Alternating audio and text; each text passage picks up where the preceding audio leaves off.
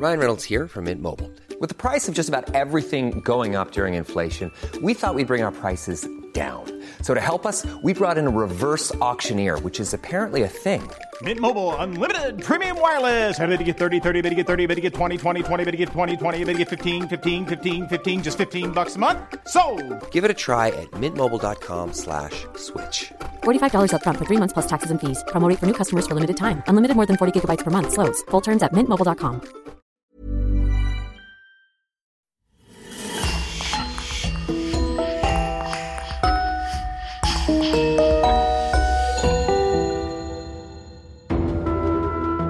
Bonjour et bienvenue pour une nouvelle affaire criminelle. Un grand merci à nos abonnés VIP sur lecoinducrime.com. Eric Labrec, Virginie, Lisa, Marine Bonnemère, Jean-Héry et Sophia. C'est grâce à eux que nous pouvons vous proposer des épisodes inédits. N'oubliez pas que vous pouvez aussi simplement et rapidement débloquer des dizaines d'épisodes inédits en vous abonnant directement sur Apple Podcast. C'est important pour nous car, comme vous le savez, le coin du crime survit à 100% grâce à nos auditeurs. On vous remercie infiniment et on commence. En septembre 1991, la ville de Meknès, au Maroc, se réveille avec une annonce horrifiante. La tête d'un homme décapité a été retrouvée dans un bar. Crime passionnel, crime de vengeance, on ne le sait pas encore. C'est le début de l'effrayante affaire Mjinina, sur fond de gangs de rue, de vieilles rancunes, de dualité et de vendetta. Celle que les habitants de Meknès et tous les Marocains se remémorent encore aujourd'hui dans ses moindres détails. Je vous invite à me suivre dans les dédales de la ville impériale, ses vergers et ses bidonvilles, pour en découvrir sa face sombre, celle rarement montrée sur les cartes postales.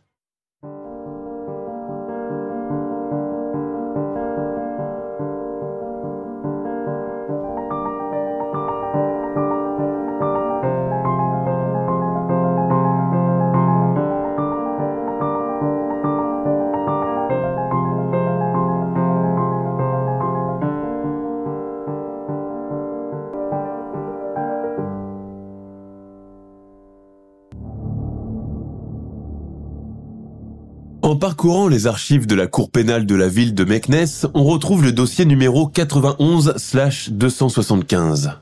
Ce dossier, même les employés juridiques préfèrent ne pas y toucher, comme s'il portait malheur, comme s'il vous brûlait les doigts. Meurtre par préméditation précédé par la torture et la mutilation d'un cadavre, coups et blessures entraînant une invalidité permanente, association de malfaiteurs.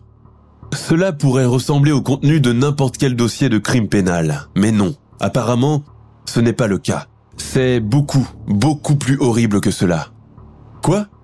Vous ne savez pas ce qui est arrivé ici en 1991 Tout le monde était choqué, tout le monde avait peur de sortir. Les gens s'infligeaient carrément des couvre-feux. Tout le monde avait peur. Mais laissons là pour le moment les archives de cours de justice et revenons plutôt quelques années en arrière pour vous remettre dans le contexte. Nous sommes à Meknès ce 11 juillet 1991. Il est environ 19h30. Un homme marche d'un pas décidé vers le centre-ville, un sac plastique noir à la main. On ignore encore son identité. Il a l'air de prendre son temps puisqu'il se balade sans contrainte. Il pousse la porte d'un bar qu'on appelle ici Café El Hamria et va s'installer au comptoir. Il dépose le sac plastique sur la table. Il faut savoir qu'à cette époque, au Maroc, les bars étaient encore des endroits miteux exclusivement réservés aux hommes et aux prostituées, souvent malfamés et cachés. La clientèle y venait uniquement pour se saouler. Ce concept a changé depuis l'apparition des pubs, discothèques et autres lounges nettement plus modernes, branchés et fréquentés par les deux sexes sans restriction. La barmaid arrive pour prendre sa commande. Vous prenez quoi? Deux bières. L'homme avale les deux bières en un rien de temps et en commande encore deux autres.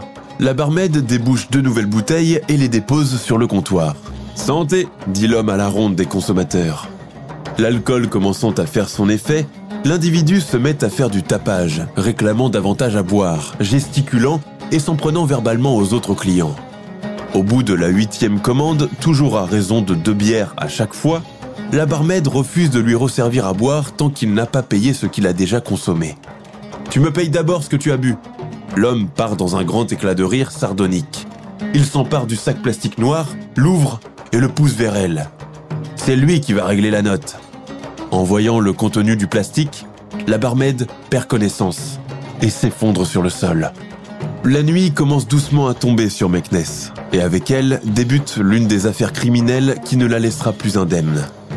Meknès, ville impériale aux vestiges historiques multiples, connue par sa culture d'olivier héritée des Romains, est, à l'instar de Fès ou de Marrakech, une ville ancienne aux ruelles étroites avec son souk, ses fours traditionnels, son méla, le quartier juif, ses riades aux portes basses et aux patios verdoyants, et ses hautes murailles percées de portes.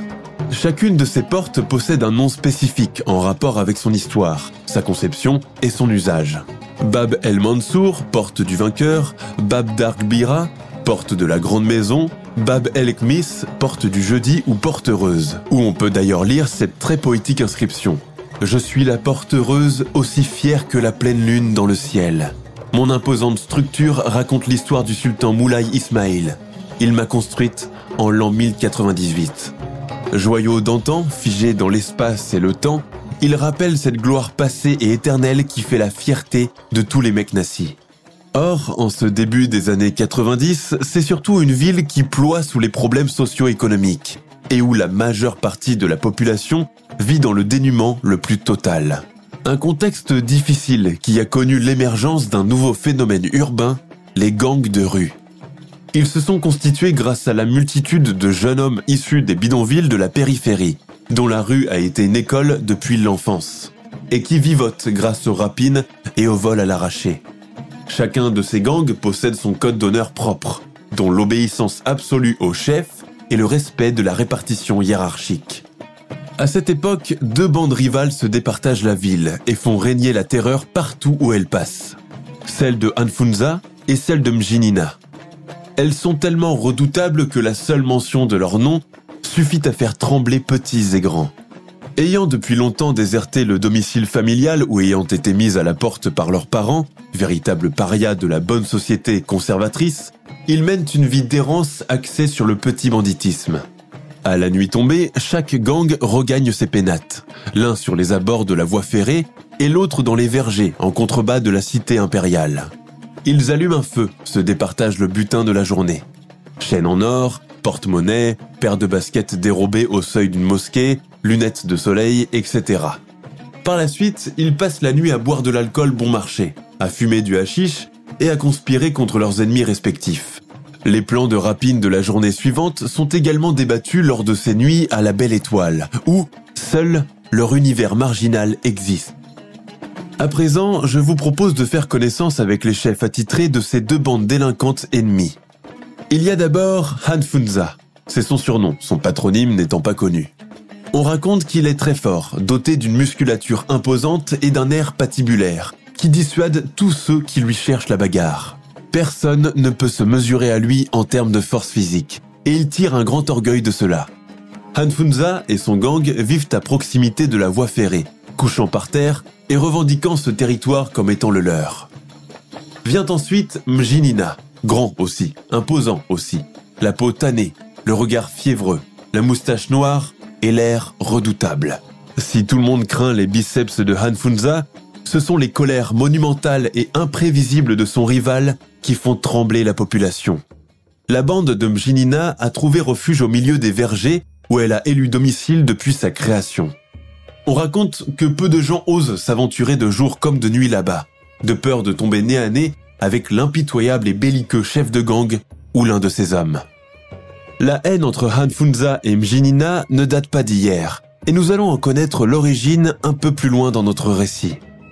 Ce matin d'octobre 1990, Mjinina et un compère quittent le verger où ils ont passé la nuit. Malgré l'heure matinale, ils sont déjà ivres morts, titubant tous deux sur la pente pour regagner le quartier de leur enfance, Boyr Moulay Omar, où vivent encore leurs familles respectives. Boyr Moulay Omar est un bidonville où cohabitent les masures en briques et celles plus modestes en tôle. Privé d'assainissement sanitaire et d'éclairage la nuit, il compte à cette époque une centaine de familles toutes plus misérables les unes que les autres. Tous d'anciens paysans et gens de la terre, arrivés en masse des campagnes au début des années 60, chassés par la sécheresse et le manque de perspective. Essoufflé par la montée de la pente, sa bouteille de soda remplie à moitié d'eau de vie à la main, Mjinina lance d'une voix avinée à la ronde Bande de gueux que vous êtes En été, vous crevez de chaud sous la tôle et vous êtes bouffés par les rats. Et en hiver, l'inondation explose vos latrines. Quelle vie de chien, ma parole Et ça fait des gosses par-dessus le marché. Toujours des gosses, rien que des gosses. Je ne sais pas ce qui me retient de foutre du kérosène là-dedans et tout faire cramer. Son ami, arrivant à la traîne en vacillant, l'interpelle. Attends-moi Je ne tiens plus sur mes jambes N'y tenant plus, il finit par s'effondrer de tout son long devant la porte de l'une de ses masures. Le propriétaire sort aussitôt. Très remonté, il attrape l'ivrogne par le col de sa chemise. Espèce d'animal, vous ne respectez plus rien ni personne. Attends, tu ne perds rien pour attendre. Il lui assène un coup de poing qui le fait encore ployer davantage. Mjinina revient sur ses pas, s'en prend au voisin. Pourquoi tu m'as frappé, hein? Pourquoi? Je vous ferai regretter tout ça, je vais mettre le feu ici un de ces jours, pendant que vous dormez et il administre un coup de tête à l'homme qui défend son droit. La sœur de ce dernier, qui a entendu le tapage, sort aussitôt de la maison, commence à crier et à ameuter le voisinage pour faire cercle autour de Mjinina et son compagnon. Mon frère Idriss, vous avez attaqué mon frère hurle-t-elle. Soyez maudits, autant que vous êtes. Il n'y a plus d'hommes dans ce quartier ou quoi? Aidez-moi, ne restez pas là, regardez comme des abrutis. Bravant Mjinina et son ami qui continuent leur route, enlacés et titubants, elle leur lance, telle une furie, vous ne perdez rien pour attendre, vous de là. Je vais aller chez Hanfunza et tout lui raconter. Lui saura comment nous débarrasser de vous. Hanfunza? Raille son rival. Ça y est, je suis mort de peur. Un conseil, ma sœur. Retourne donc dans ta cuisine. Cela vaudrait mieux pour toi. Abderrahman Soui, alias Mjinina, a vu le jour en 1952, dans ce même quartier, sur les hauteurs de l'ancien fort de Midiin, transformé dans les années 50-60 en bidonville avec l'afflux massif de l'exode rural. Mjinina est le surnom que lui a donné son père alors qu'il était encore enfant, dérivé de l'adjectif Majnoun, qui veut dire fou en arabe, parce qu'il se mettait rapidement en colère et se bagarrait avec tout le monde. Il évolue dans un contexte social défavorisé. Ses parents sont analphabètes, issus de la campagne, et pensaient pouvoir trouver une vie meilleure en ville. Élève médiocre, il quitte l'école très tôt et rejoint des petits gangs de rue où son tempérament de feu et son goût pour la bagarre ne passent pas inaperçus. Mais sa descente aux enfers ne fait que commencer. En 1970, alors âgé d'à peine 18 ans, il tue accidentellement un homme dans une taverne et est condamné à 20 ans de prison. Au pénitencier central de Sidi Saïd, il fait la connaissance d'un autre chef de gang, emprisonné pour trafic d'alcool frelaté, le dénommé Hanfouza. L'univers carcéral n'est jamais facile, où que ce soit dans le monde. Au Maroc, il est particulièrement redoutable. Les conditions des prisonniers sont précaires. À l'intérieur, de véritables réseaux de trafic en tout genre sont monnaie courante. Les matons, souvent soudoyés, ferment les yeux sur les agissements de ceux qui payent bien, brutalisent sans pitié ceux qui ne peuvent pas leur procurer cigarettes, alcool et autres menus cadeaux. Une micro-société où la loi du plus fort est dominante et où tous les repères sont laissés dehors. Hanfusa et Mjinina s'affrontent pour la toute première fois à cause d'un problème de place de lit, l'un ne supportant pas que l'autre lui tienne tête et impose ses droits dans la cellule. Par la suite, tout entre eux devient matière à conflit, au point de se vouer une haine et une animosité féroce destinée à perdurer au-delà des murs de la prison. Mjinina est libérée pour bonne conduite au bout de 14 ans derrière les barreaux, précédé par Hanfusa trois ans auparavant. À sa sortie, l'ancien prisonnier retourne vivre chez sa mère à Boir Moulay Omar. Célibataire endurci dans une société où être chef de famille est primordial, sans ressources, sans réinsertion sociale, sans éducation basique pour embrasser une quelque profession, Mjinina retombe peu à peu dans la délinquance. Le décès de son père, survenu pendant son incarcération, l'a laissé complètement brisé. Il se tient responsable de sa mort pour lui avoir fait une telle honte.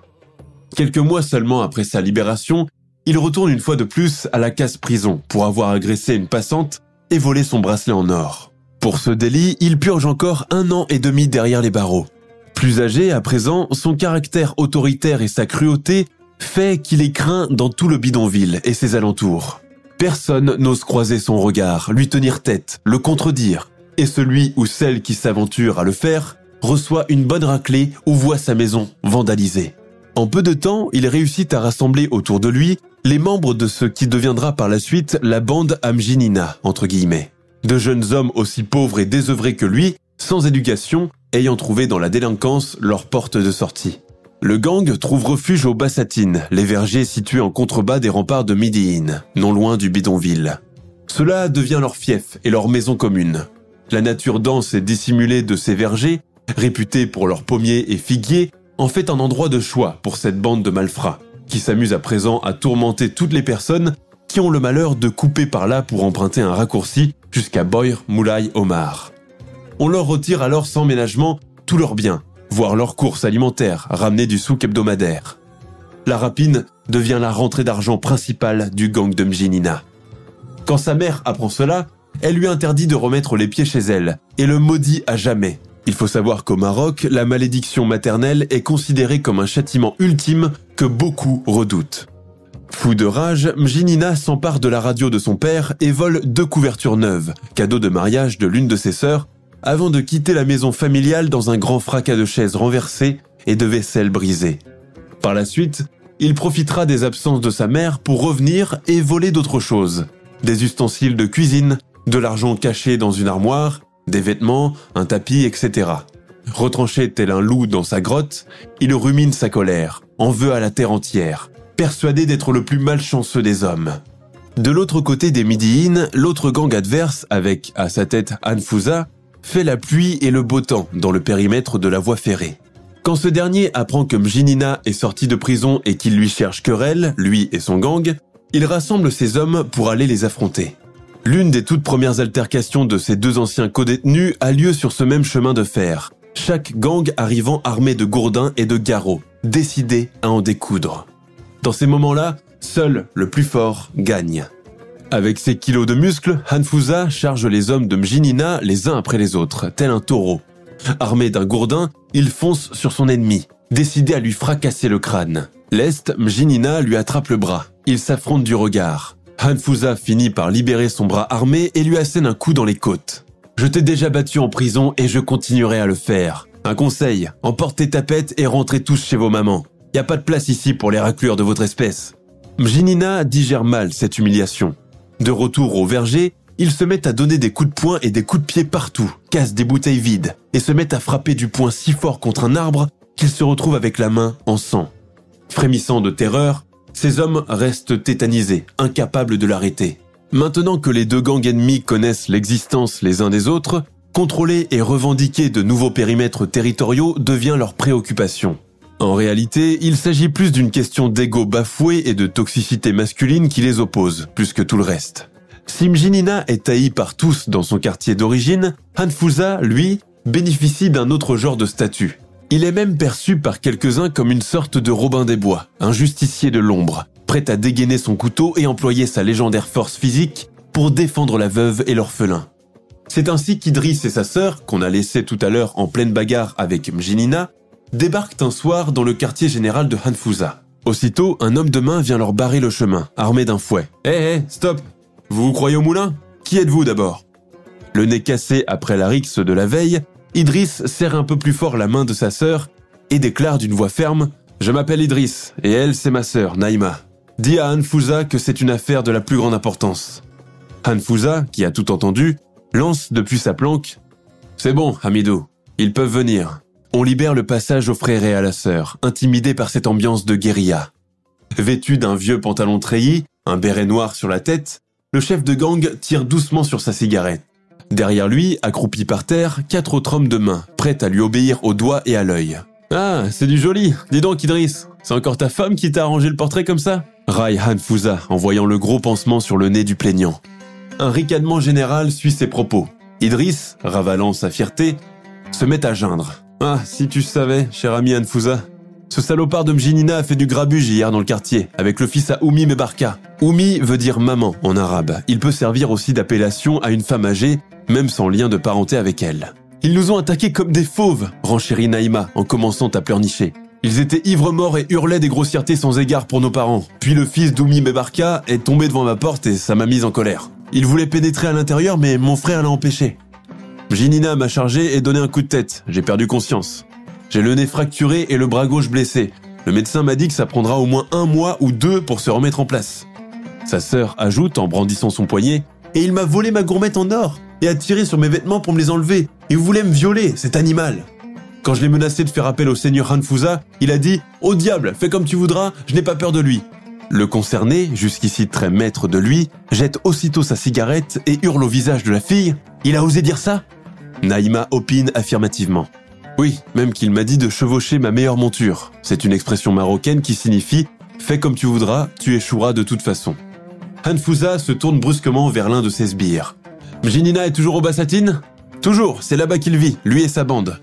Vous irez monter la garde dans les vergers, surveiller tous ses faits et gestes, c'est compris? Puis au frère et à la sœur. Quant à vous deux, partez maintenant. Merci, notre bon ami Hanfouza, notre justicier. Qu'Allah te garde et te confère la santé, disent-ils à l'unisson avant de déguerpir en vitesse, escortés par l'homme de main de tout à l'heure. Six jours après la plainte d'Idriss et sa sœur, un nouvel affrontement a lieu entre les deux gangs adverses. C'est d'ailleurs cette plainte qui va précipiter les événements à venir. Les deux bandes se rencontrent sur le chemin de fer, armées de bâtons, de bouteilles cassées et de gourdins. À la manière d'un duel, les deux chefs ennemis s'avancent l'un vers l'autre, en se mesurant du regard. Ginina est le premier à prendre la parole. Ça y est, tu es devenu un bandit de grand chemin Tu penses peut-être m'effrayer avec ta bande de tapettes Qui est le bandit d'entre nous Hein lance son rival. Tu n'as donc plus de respect pour personne Ni homme, ni femme Ni vieux, ni enfant Ginina fait un rire amer. ah, j'ai compris. On est venu se plaindre à toi. Parfaitement. Puis à ses hommes de main, Encerclez-moi ce chien. Mjinina, muni de son garrot, commence à faire des cabrioles, s'avançant dans l'arène. L'un des hommes de Hanfusa lui jette un bâton pour contre-attaquer. Rapidement, ils se désarment l'un et l'autre, continuant la lutte à main nue sur la voie ferrée. Hanfusa, physiquement plus fort, prend rapidement le dessus. Il projette Mjinina sur le sol et s'élance sur lui. Mais dans le feu de l'action, il ne remarque pas que son adversaire a sorti discrètement un couteau de sa ceinture, qui vient lui transpercer l'œil gauche. Hanfusa se met à hurler comme un fauve, l'œil en sang. Le bâtard m'a éborgné Attrapez-moi ce bâtard, qu'on l'achève Même Ginina a déjà pris ses jambes à son cou, escaladant lestement la pente pour quitter le chemin de fer. Il sait que son ennemi ne lui laissera plus de répit désormais, et qu'il fera tout pour se venger. Il revient se cacher dans les vergers des Bassatines, incapable de circuler librement à présent, et encore plus depuis ce qu'il vient d'arriver. Sans ressources, il vit de braconnage, en voyant ses hommes de main vendre les fruits volés dans le verger et lui ramener de quoi manger, boire et fumer. Il lui arrive aussi parfois de se rendre en douce au domicile maternel, pour chaparder des couvertures, des oreillers et un peu d'argent. L'absence ou la présence de sa mère lui apporte peu. Elle aussi craint de parler ou de s'opposer à lui. Un jour, son fils a même levé la main sur elle. Ton père est en train de se retourner dans sa tombe, Abderrahman. Sois maudit à jamais. Tu n'es plus mon fils, a hurlé la pauvre femme. Mais le fils terrible n'en a cure. L'instinct de survie devient le sentiment dominant de Mjinina, qui craint à présent pour sa vie. Il sait que s'il a le malheur de tomber entre les mains de son rival, il ne lui fera pas de cadeau. Et il a raison. Quelques semaines plus tard, de l'autre côté du rempart des Mdiin, la bande de Hanfusa est en train de préparer les représailles. Celui-ci est désormais privé de son œil, qu'il a dû faire opérer pour éviter la gangrène. Il le dissimule sous un bandeau noir. Hanfusa le borgne, comme on le surnomme maintenant, ne vit que pour mettre sa vengeance à exécution. Sa volonté d'occasionner le maximum de mal pour réparer cet affront impardonnable l'obsède de jour comme de nuit. Incapable de décolérer, il projette d'inclure également la pauvre mère de son adversaire dans sa vendetta. Il les trouvera, les capturera et leur arrachera les yeux à tous les deux pour laver l'affront. Il poussera la cruauté jusqu'à obliger le fils à assister au supplice de sa vieille mère s'il le faut. Pendant des jours, les hommes de main de Hanfusa pourchassent Mjinina dans les vergers, sans pour autant parvenir à retrouver sa cachette, revenant bredouille à la nuit tombée et recevant une salve d'injures de la part de leur chef. Il faut avouer que Mjinina a toujours eu peur de Hanfusa, véritable sac de muscles, et il craint par-dessus tout l'affrontement direct avec lui.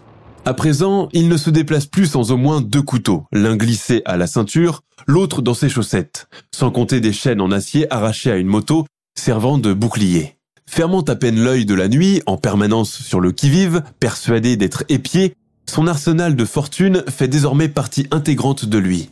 Et puis arrive la fatidique journée où tout va basculer. Un jour qu'il est installé à l'abri d'un des pommiers, sa bouteille à la main, Mjinina entend un bruit de pas. D'une voix nonchalante, il dit ⁇ Qui que tu sois, approche, inutile de faire demi-tour !⁇ L'homme craintif obéit malgré lui, surpris lui-même de le trouver là.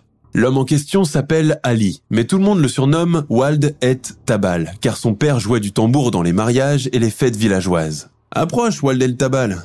Et quoi, je vais pas te manger?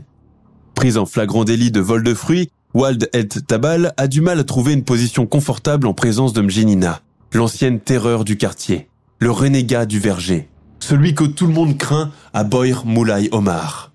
Il s'agit maintenant de le caresser dans le sens du poil, prendre ce qu'il est venu chercher et partir sans heure. Qu'est-ce que t'es venu foutre ici? Tu savais pas que c'était mon territoire et qu'on n'y pénètre qu'avec un laissez-passer? Euh, non, je, l'ignorais complètement, bredouille innocemment Ali.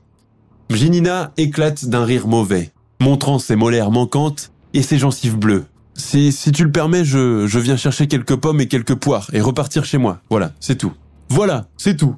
Tu ne savais pas que c'était vilain de voler ce qui ne t'appartient pas. Bougre que tu es. L'homme rougit, détourne le regard, complètement muet. Pauvre type, tu fais pitié. Bon, assieds-toi.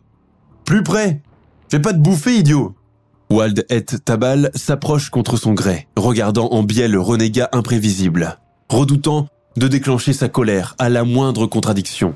Mjinina avale une longue lampée de sa bouteille de vin frelaté, rote et reluque longuement l'intrus, assis comme un enfant qu'on vient de punir. Alors comme ça, tu viens m'espionner pour le compte de Hanfusa Wald et Tabal prend un air catastrophé et se met à bredouiller. Moi Conspirer contre toi? Jamais de la vie.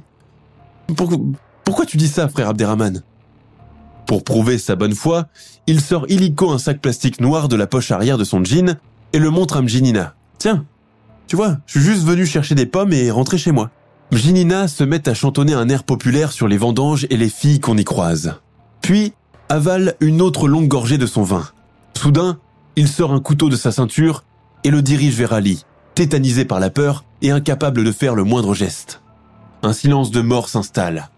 Le regard noir et mauvais de Bjinina fixe impitoyablement le pauvre Ali. Tu vois ce couteau C'est avec celui-là que j'ai arraché l'œil de ce Hanfouza, que vous glorifiez tous là-haut, là, à Boyer Moulay Omar. Et je suis prêt à recommencer et lui enlever l'autre encore vaillant. Maintenant, dis-moi franchement, Wald et Tabal, qui t'a envoyé? Tu mouchardes pour qui? Parle et vite Wald et Tabal avale avec grande peine sa salive, puis se met à tout déballer. J'ai entendu dire qu'il voulait te tuer, oui, te torturer devant ta mère. Oui, oui, c'est bien cela. Et, puis il disait qu'il la violerait sous tes yeux et que tu ne pourrais rien y faire. Voilà, c'est tout, frère. Pitié. Je ne, je ne veux plus rien. Laisse-moi juste rentrer chez moi maintenant, je t'en supplie. Alors comme ça, ils veulent violenter ma mère. Ils ont osé dire ça. Ali, Wald et Tabal opinent de la tête, pâle de frayeur, regrettant déjà d'avoir ouvert la bouche. Mu par une de ces soudaines colères, Mjinina se lève d'un bond, son couteau à la main, et se met à hurler « Tant que je serai vivant, ils ne feront jamais ça à ma mère J'y laisserai ma vie s'il le faut !»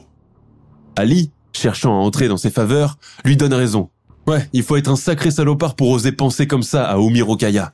Mais il est déjà trop tard à présent. Ali pense un moment à fuir, mais Mjinina, malgré son état d'ébriété avancé, ne dessert pas la garde.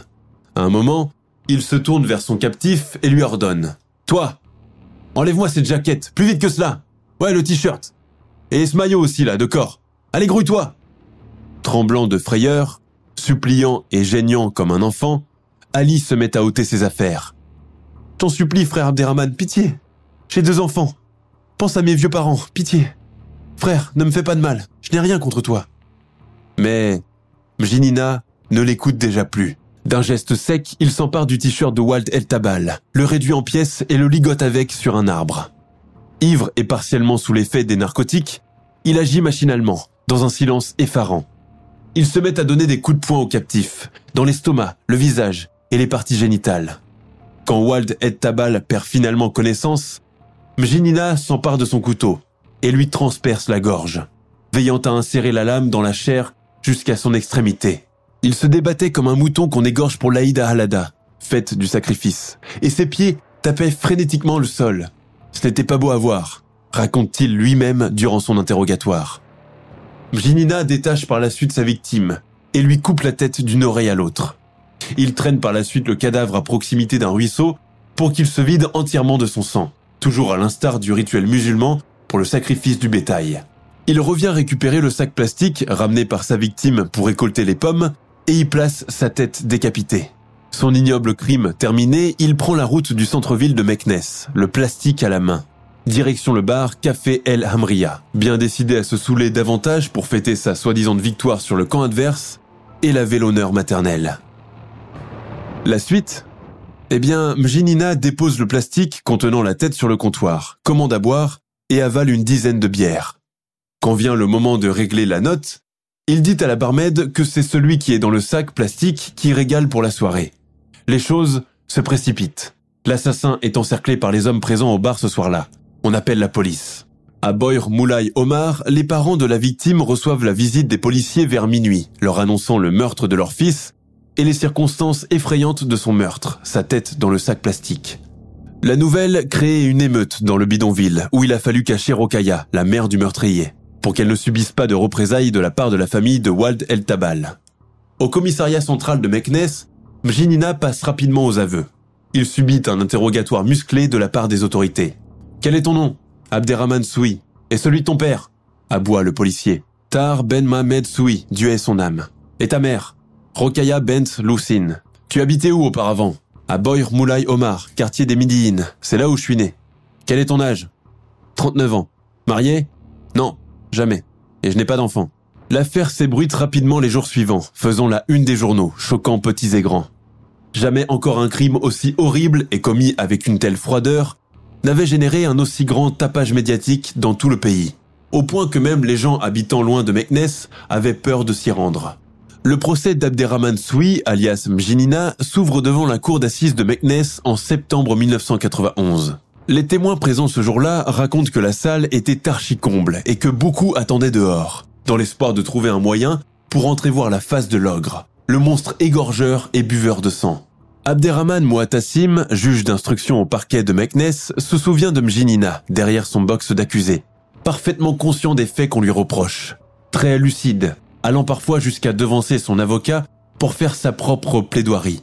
Beaucoup s'étonnent de l'entendre apostropher directement les magistrats, réclamant à prendre connaissance des preuves accumulées contre lui pour son inculpation. Si vous appreniez qu'un gang ennemi projette de violer et tuer votre mère, vous auriez fait quoi à ma place?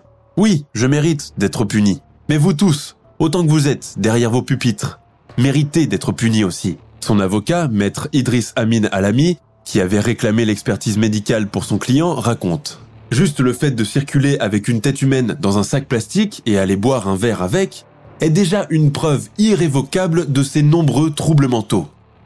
Une idée qui n'est pas partagée par le juge Abderrahman Moatassim. Il ajoute un détail qui fait froid dans le dos.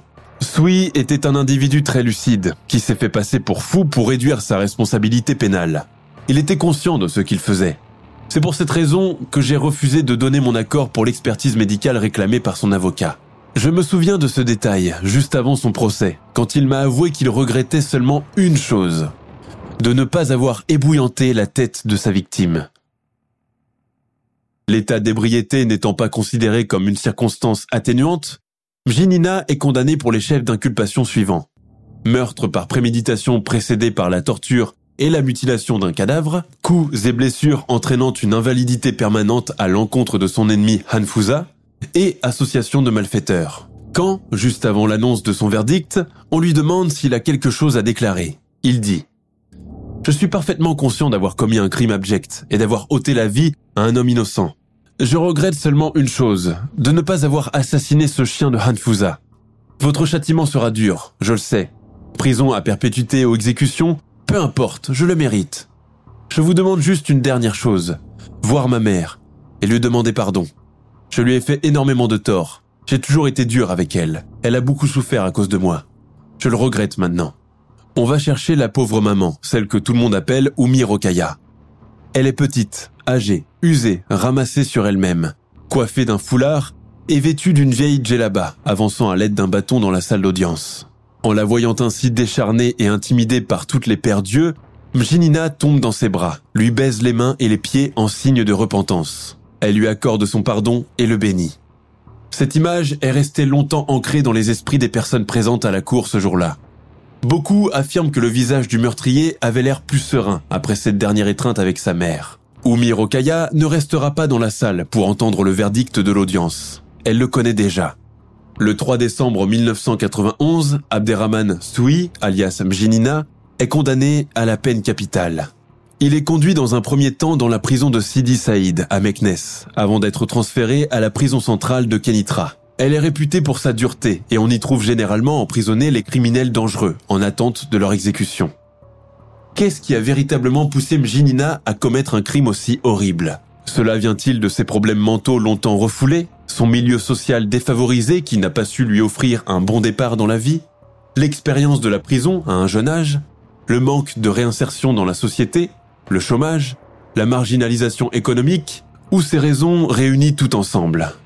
Aurait-il agi autrement dans des conditions plus clémentes que le milieu violent dans lequel il a toujours évolué? Mise en isolement pendant six mois à la prison centrale de Kenitra, Mjinina prend la décision de mettre fin à ses jours. Il est retrouvé un matin de juin 1992, pendu à l'un des barreaux de son lit. Ultime geste désespéré, épilogue d'une misérable vie passée dans la violence et l'autodestruction, le regret d'avoir tué un innocent Jusqu'à ce jour, il reste l'un des pires criminels que le Maroc n'ait jamais connu. Celui qui a beaucoup contribué à donner à la ville de Meknes sa réputation de ville dangereuse et malfamée. Pour information, la peine capitale n'est plus applicable au Maroc depuis 1993, même si elle reste encore présente dans les textes législatifs. Même si le royaume est abolitionniste de facto, cela n'a pas empêché différents parquets du pays de prononcer, depuis 2018, environ 10 condamnations à mort. À ce jour, on compte 93 personnes qui attendent toujours dans les couloirs de la mort.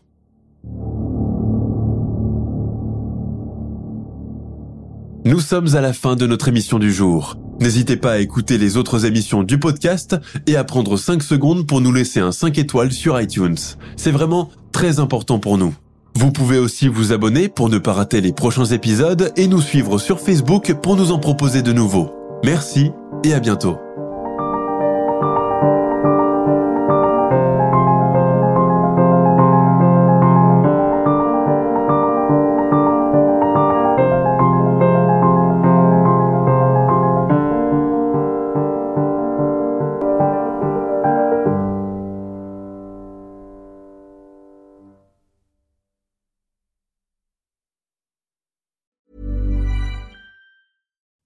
You make decisions for your company, you look for the no brainers. And if you have a lot of mailing to do, stamps.com is the ultimate no brainer. It streamlines your processes to make your business more efficient, which makes you less busy. Mail checks, invoices, legal documents, and everything you need to keep your business running with stamps.com. Seamlessly connect with every major marketplace and shopping cart. Schedule package pickups and see your cheapest and fastest shipping options from different carriers. With rates up to 89% off USPS and UPS rates. And with the Stamps.com mobile app, you can take care of mailing and shipping wherever you are. Make the same no brainer decision as over 1 million other businesses with Stamps.com. Sign up with Code PROGRAM for a four week trial, plus free postage and a free digital scale. No long term commitments or contracts. That's stamps.com. Code program. Want truly hydrated skin? Meet Osea's Body Care Breakthrough Hyaluronic Body Serum. It's clinically proven to increase hydration by 161%. It's lightweight, fast absorbing, and delivers 24 hours of hydration for silky smooth skin without any sticky afterfeel. Treat your skin to clean vegan skincare from Osea. Get 10% off your first order with code SUMMER at OseaMalibu.com. That's O S E A Malibu.com code SUMMER.